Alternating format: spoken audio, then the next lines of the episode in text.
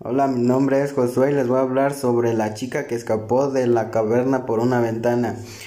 Hace casi 20 años me encontraba explicando la metafísica de Aristóteles en un grupo de los alumnos de segundo de bachillerato. Tenían el libro de texto abierto sobre el pupitre, tomaban nota en la libreta de lo que yo iba escribiendo en la pizarra.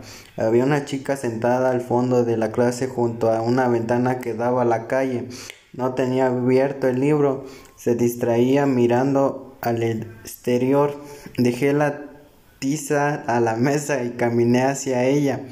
¿Qué es eso interesante que hay en otro lado de la ventana? Imaginó que será más importante que el examen de la semana que venía, le preguntaba con ironía. La, vida respondió a la chica.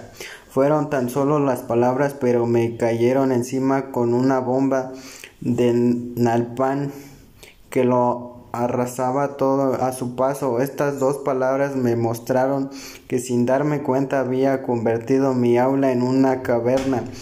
En Platón escribió una famosa alegoría sobre unos hombres que se encontraban prisioneros en el interior de una caverna, encadenados allí desde nacen, obligados a vivir con la vista fija en la pared de esa gruta, en la cueva. Hay otros hombres cargados de aprovechar sombras de los objetos contra la pared.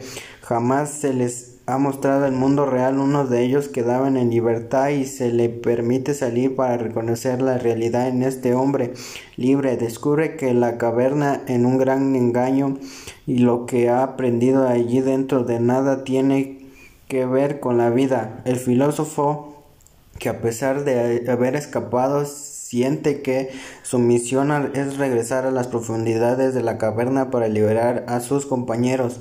Cumple mi aula. Una pizarra llena de palabras extrañas que parecían sombras sobre la pared de la caverna. Los alumnos eran prisioneros anclados y suspirantes y obligados a mirar continuamente en un cerrado. Sobre aquello llevará meses escribiendo cosas que poco o nada tenían que ver con sus vidas.